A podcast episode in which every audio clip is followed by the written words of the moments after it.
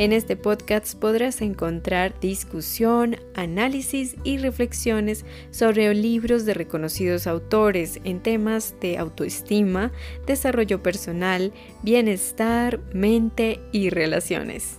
Bienvenidos. Hola a todos y todos, bienvenidos. Mi nombre es Sonia. Esto es Sonia Taraxia, Mente y Relaciones Sanas. Quiero darles la gran bienvenida a este último episodio de esta serie analizando el libro Cartas de las Mujeres que Aman Demasiado.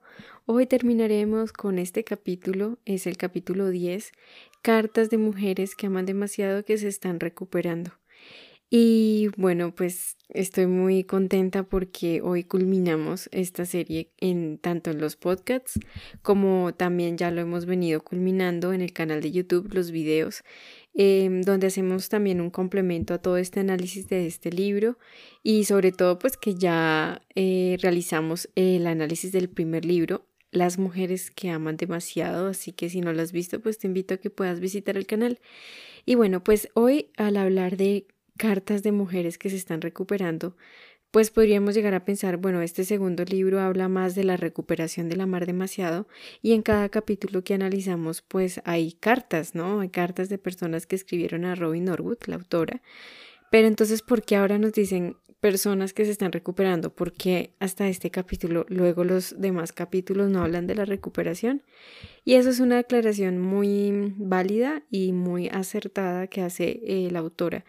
Y no quiere decir que las demás cartas de las demás personas no significa que no se estén recuperando. Simplemente pues están en otras fases de la recuperación. Aquí mm, el enfoque se hace de esa manera porque significa eh, o pretende explicar las fases que puede estar atravesando una mujer que se esté recuperando o una persona que se esté recuperando de amar demasiado, lo que se siente transitar eh, y experimentar esas fases de recuperación, lo que se siente, también los ah, obstáculos que pueden llegar a atravesar y también las recompensas de estarse recuperando y de comprometerse con ese camino de recuperación cuando se va profundizando mucho más. No quiere decir que las demás cartas no sean válidas, que las demás personas no se estén recuperando. Esa es como la gran diferencia que hace el autor al respecto.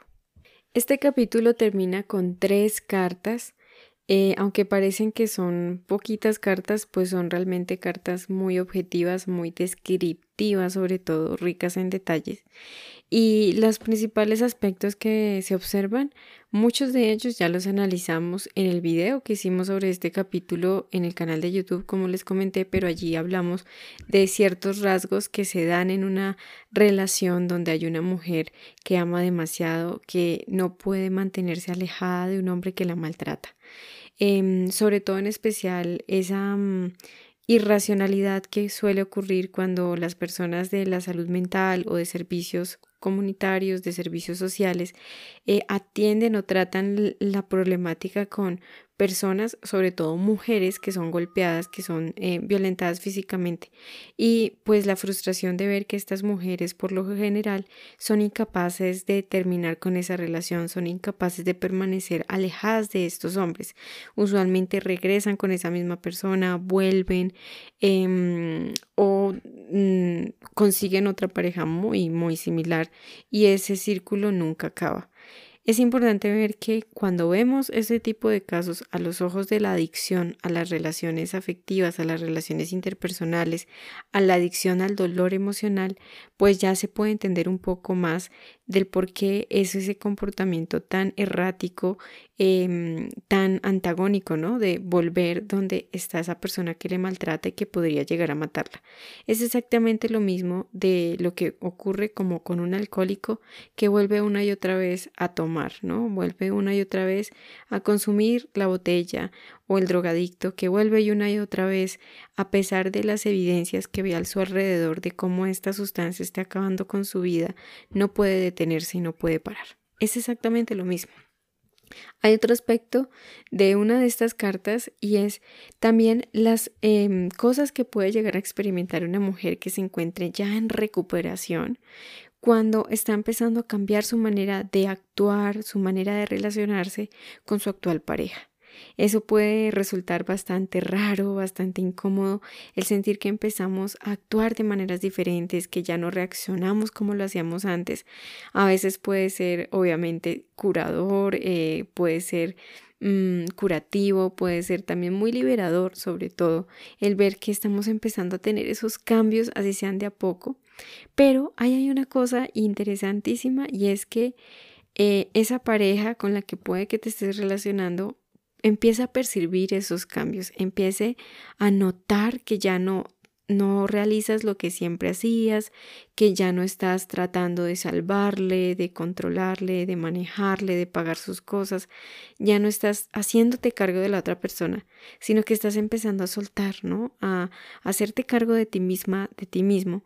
Y eso puede generar una incertidumbre y un desequilibrio en esa relación. Eh, digámoslo así, lo menciona Robin Norwood como un baile, como que él ya no entiende cuáles son estos pasos que estás dando en el baile, o sea, cómo así que estás actuando de esta manera, no te entiendo, y puede quedar perpleja la persona. Y pues eso suele ocurrir. Eh, ejemplifica en la carta, ella esta persona que le escribe habla mucho de cómo ella en vez de reaccionar a las amenazas que le hacía este hombre, porque ella ya no estaba pagando sus deudas, no estaba tratando de poner la cara por él y hacerse cargo de él, y él le, le dio una amenaza, ¿no? Como un ultimátum, si tú no me compras lo que yo quiero, voy a abandonarte y te voy a dejar. Y algo muy chévere que ella dice es que esta vez no reaccionó a la amenaza, no trató ni, ni de pelear, ni de salvar, ni, ni cayó como en provocaciones. Simplemente dijo, ah, bueno, sí, como que ni, ni, ni asintió, ni negó, simplemente fue como ese, esa palabra de relleno. Ah, bueno, como escuchando y no dijo nada más. Se quedó quieta, se quedó callada. Y pues no se trata de no afrontar las cosas, simplemente ella ya sabía que se trataba como de la manipulación, de las amenazas, te voy a dejar. Y pues en otro momento para, para ella eso era la muerte, era, era algo muy grave que representaba una gran inestabilidad para ella, el miedo al abandono. En este caso ella sintió algo que, que fue muy liberador para ella, no seguir eh, el juego que este hombre eh, trataba de volverla a hacer, eh, de volverla a llevar a lo mismo, ¿no? A las peleas. Y pues eso para ella fue significativo. Puede que para algunos les parezca algo insignificante, pero en el contexto de amar demasiado es un gran avance. Y allí es donde Robin Norwood nos habla bastante de, de que cuando una de las dos partes empieza a recuperarse, empieza a actuar diferente, empieza a relacionarse de manera como nunca antes lo había hecho, la otra parte de la relación se siente amenazada, se siente asustada y pueden pasar dos cosas, ¿no? Una, pues de que la persona... Mm, asuma los cambios y empiece a bailar o empiece a dar los mismos pasos, empiece a evolucionar dentro de la relación y la relación por sí sola tome un rumbo diferente, mejore, cambie, evolucione, crezca, pero a veces se puede dar, como en el caso de la carta, pues que Robin Orwell le indique que a veces la persona, la otra parte en la pareja, no esté dispuesta a evolucionar dentro de la relación, no esté dispuesta a tomar otros comportamientos diferentes, a relacionarse distinto, a asumir también el control de su vida, porque tal vez eh, esta persona está acostumbrada a que la salven, a que rescaten su vida, que le paguen todo, eh, como a menudo ya hemos venido hablando de ese tipo de personas en las que se fija una mujer que ama demasiado, una persona muy necesitada, con una vida muy caótica, y cuando eso ya no es así, cuando ya esta persona no está salvándolo, pues ya puede sentir el temor de que ahora quien tiene que asumir las responsabilidades de su vida como adulta, pues es, el, es, esa misma persona, el otro lado de la pareja. Y pues en ese caso puede ocurrir que esta persona, o más bien que esa relación se termine, que esa relación se acabe, porque ya no está con la misma persona de antes que hacía todo por ella o que consiga otra persona más para que siga bailando como lo hacía con la anterior pareja, ¿no? Para que siga em, rescatándole, manejando, controlando, asumiendo la vida por él. En cambio, pues cuando actuamos diferente, pues de alguna manera todos los hilos de la relación cambian, el equilibrio cambia y tiene cada uno que comportarse de una manera diferente para pues que la relación o continúe y mejore o pues finalmente se disuelva porque la otra persona no quiere cambiar. Eso es un gran reto y a mí en lo personal cuando lo leí mm, me sorprendió, me pareció, me dio miedo, ¿no? Como estar en una situación así, de estar dentro de una relación y ver que cuando empiezas a cambiar para mejor, para curarte también y tener una mejor relación, pues que el otro no lo asimile, ¿no? Y que prefiera más bien seguir como antes, seguir como estaba la relación anteriormente y para eso entonces ponerle fin o buscarse otra persona. Y creo que eso es un reto porque también yo pienso que podría pasar otra cosa y es que la persona que está tratando de cambiar por el miedo al abandono decida mejor volver a lo anterior, mejor no seguir cambiando, volver a la antigua manera de relacionarse y pues finalmente seguir atrapados en ese círculo vicioso de esa relación pues tan dañina, tan destructiva y tan tóxica. Finalmente el capítulo cierra con una tercera carta Em, que a mi parecer me parece una carta muy interesante, es una carta muy larga, es muy larga esa carta porque está llena de, de detalles interesantes. En el video, como les comentaba, enumeramos em, cosas claves de esa carta que se hablan, pero obviamente pues tampoco allí hablamos como tal de la carta. Sin embargo, esta tercera y última carta del libro, a pesar de ser larga, voy a hacer como una paráfrasis breve de lo que a mí me impresionó y por qué la autora decide también cerrar el libro con esta carta. Es una carta escrita por Belinda. Ella, eh, obviamente, pues una mujer que ama demasiado, casada con un alcohólico em, y pues madre de un hijo pequeño. Este hombre era muy, muy violento y cuando yo leí esa carta em, me recordó mucho como yo en mi caso como cuando veía las películas de esa mujer que trata de huir del hombre maltratador que es eh, un, un, auténtico acosador, ¿no? Que la persigue, que no la deja ir, pero la maltrata, le da muy mala vida. Y obviamente pues ella mucho más consciente ahora de, de su patrón de amar demasiado, de cuando leyó el primer libro de Robin Norwood.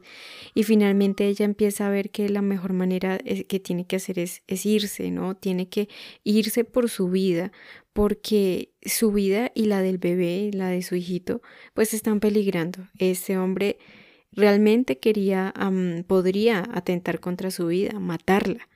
Y yo creo que a veces eso como que se normaliza un poco, porque como lo decía, uno lo ve en las películas o en la televisión o en los libros, como en este caso. Pero a veces uno cree que eso está como en los casos eh, muy extremos, ¿no? Y uno cree que pronto eso no le puede pasar a uno o eso no puede pasar eh, en algo tan cerca a tu círculo social, es como más de casos de bajo fondo pero yo siento que con esta carta pude ser más consciente de que realmente eso es real, que eso existe, que eso puede pasarnos a cualquiera, que no porque estés atrapada en una situación así significa que eres débil, que eres fracasada. Eh, a veces somos tan duros al criticar a los demás y en lo personal a veces he escuchado o desde muy niña escuchaba a las personas hablar de esas mujeres que están atrapadas en una relación así donde un hombre que les pega y que las puede matar, de que son débiles, ¿no? Que son muy bobas, que son muy tontas, ¿cómo van a permitir eso? Como si fuera tan sencillo. Y, y, a veces eso es como una pesadilla de las que muchas mujeres al día de hoy se encuentran atrapadas. y obviamente que no se niega que los hombres también puedan ser eh, mm, violentados, abusados. Pero pues en este contexto pues se habla de una mujer, ¿no? Esta carta tiene algo muy especial y es, Belinda cuenta cómo tuvo una experiencia, yo diría como sobrenatural, una experiencia espiritual eh, que trasciende como este plano físico. Eh, en verdad pues ella cuando manda esta carta le da miedo que la tomen o pues la tomemos como loca, ¿no? Y yo creo que aquí es donde yo quisiera como dejarte a ti que me escuchas el campo abierto para que saques tus propias conclusiones. Yo eh, con estos em, podcasts no deseo eh, establecer una controversia en qué debemos creer. eh, cuáles son las creencias espirituales de las personas. Ese no es el propósito de este podcast. Aquí la meta es em, encontrar herramientas para poder tener una vida más sana, relaciones más sanas y significativas. Y en este caso, pues ella simplemente nos cuenta su experiencia. Fue una experiencia que ella repite, incluso ella se identifica de que ella no es una fanática religiosa, que su experiencia espiritual era muy normal o muy poca incluso, pero que cuando tuvo esa experiencia sobrenatural, cuando ella eh, empezaba era algo más como de las sensaciones que tenía internamente, de esa pequeña voz o esa voz silenciosa que le hablaba en su mente las cosas. Entonces yo creo que eso puede sacar miles de conjeturas. Hay quienes no creen y están en toda la libertad de hacerlo. Hay quienes que somos un poco más sensibles a estas cosas. Yo en lo personal creo que sí, que los procesos espirituales sí existen, que no solo somos materia, que también estamos, somos un campo de energía y en el caso de ella, pues ella, eh, las últimas cosas que empezó a hacer para poder irse y escapar de esa tortura y de esa pesadilla al lado de ese hombre, em, lo logró con base a esa experiencia que ella tuvo. Y me parece bellísimo porque hay una parte en la que ella, cuando tiene ese miedo para alcanzar y para ir y, y, realmente tomar a su hijo e irse de esa casa para siempre, ella tiene mucho miedo, ¿no? Y ella habla que ella cree en Dios y le pregunta, ¿no? A, a, a, su Dios le pregunta como, bueno, ¿me trajiste hasta aquí para esto? Eh, vuelvo y digo, esto no tiene un sentido religioso, este podcast, simplemente yo estoy parafraseando lo que ella nos cuenta en su carta. Y, pues finalmente ella le llama la atención un cuadro, una pintura que le regalaron cuando mucho tiempo antes de casarse, mucho tiempo antes de tener un hijo, de cambiarse de lugar de vivienda. Ella de hecho dice que vivía en un lugar donde la tierra, no, allá no habían montañas, no habían colinas, pero ella ve que ese cuadro eh, era como si lo hubiera visto por primera vez porque captó toda su atención y, y veía que de alguna manera... Eh, esa experiencia sobrenatural y espiritual que ella tuvo le hacía ver como que esa, ese cuadro le estaba mm, vaticinando el final de esa historia, porque ella estaba convencida de que ese hombre la iba a matar. Ella estaba convencida de que no iba a poder escaparse de ese, de ese infierno y pues estaba convencida de que iba a morir pero cuando espiritualmente tiene esa experiencia y ve que se le dice que ese cuadro es como ella va a terminar la historia. Y es impactante porque el cuadro es, eh, está, es una pintura donde hay una mujer rubia en medio de unas colinas doradas, creo que así lo dice, con un pequeñín de en su mano caminando, con un pequeño, un niño pequeño. Y, y ella se sobresaltó muchísimo, muchísimo porque ella nunca imaginó que realmente ese cuadro era como una especie así de, de vaticinarle que así era como iba a terminar, que ella iba a poder ir a salir adelante pero que su historia pues fue con un propósito para compartirla con otras personas, para identificarse con otras mujeres que puedan estar viviendo el mismo infierno, la misma situación de no saber cómo liberarse de una relación que puede matarlas, que puede destruirlas y también a sus hijos. Entonces pues Siento que es como la parte más eh, importante de la carta y por eso Robin Hood decidió cerrar ese libro que hoy terminamos con esa carta para expresar de que en la recuperación, sobre todo de los procesos de adicción, tienen que ver con un proceso espiritual. Y yo pienso que es así.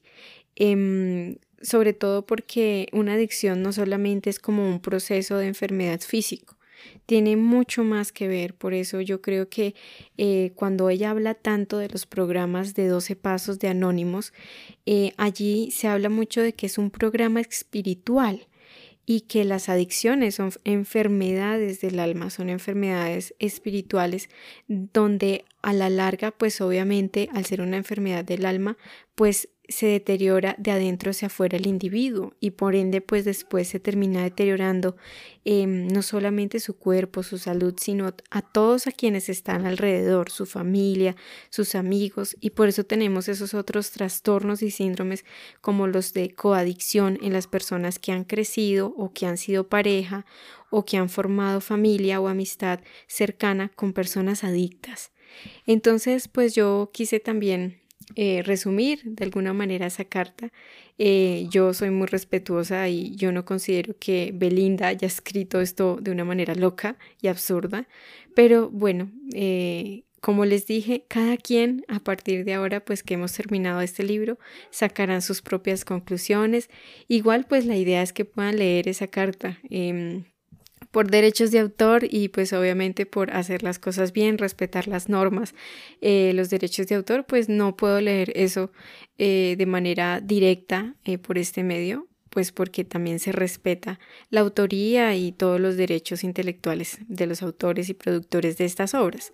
Pero obviamente es mucho mejor si lo puedes leer y yo creo que esa carta es bien interesante, es muy bonita y siento que es muy genuina, eh, sobre todo pues porque veo que ella tuvo el valor de mandar esa carta aun cuando creyeran que va a estar loca. Lo interesante es que Robin Norwood eh, cree en ella y, y, pues que también responde a su carta, ¿no? Y pues yo quisiera así cerrar con lo que ella le responde, que son simplemente tres líneas y le dice, querida Belinda, espero que juntas estemos haciendo lo que Dios tenía en mente cuando escribiste tu carta. Gracias por ofrecer el regalo de tu historia a todos los que lean este libro. Y pues yo creo que es lo mismo para todos nosotros. Todas las experiencias que hayamos pasado desde que somos niños hasta el momento que estamos escuchando esto, eh, creo que tienen un propósito y es poderlas compartir con los demás. A veces creemos que nos pasan cosas que solamente a nosotros nos pasan, que estamos solos en eso, que es mejor no decirle a nadie, que es mejor no buscar ayuda, pero a veces no imaginamos la cantidad de cosas que muchos de nosotros viven o que muchos de nosotros tenemos en común tan solo a la vuelta de la esquina y que a, través de la identificación, de escucharnos, de comprendernos, de mm, no juzgar, ¿no? Eh, simplemente escuchar, observar sin juzgar. Eso puede ser muy reparador tanto para nosotros que cuando compartimos algo que es parte de nuestro propio proceso de, de sanación, de curación, eso también es eh, sanador tanto para nosotros como para los demás. Entonces, pues no me queda más que agradecerte por tu tiempo, por haberte quedado, haber escuchado este podcast. Si has estado visitando el canal, también te quiero dar las gracias. Ese también es mi gran y profundo deseo, poder aprender juntos, aprender juntas sobre cómo crecer, despertar nuestra conciencia, tener unas relaciones mucho más sanas, cambiar nuestra vida y ser mucho más útiles, tener una mejor calidad de vida. Te mando un abrazo, un abrazo enorme y si puede que estés viviendo una situación como la que está viviendo Belinda, pues animarte a que busques ayuda, que no estás sola, no estás solo y que hay muchas herramientas alrededor. Eh, realmente esto también es parte de lo que puedo aportar. Yo también quiero aportar a, a la sociedad, al mundo, a los demás, eh, pensando no solamente en uno mismo, ¿no? Sino en, bueno, ¿cómo voy a sumar a mi exterior? ¿Qué voy a aportar? ¿Cómo puedo ayudar, ¿no? De una manera sana, por supuesto. Te mando un abrazo y mil gracias. Nos estaremos viendo en la próxima serie, ya que culminamos esta segunda serie del canal y también de aquí de los podcasts.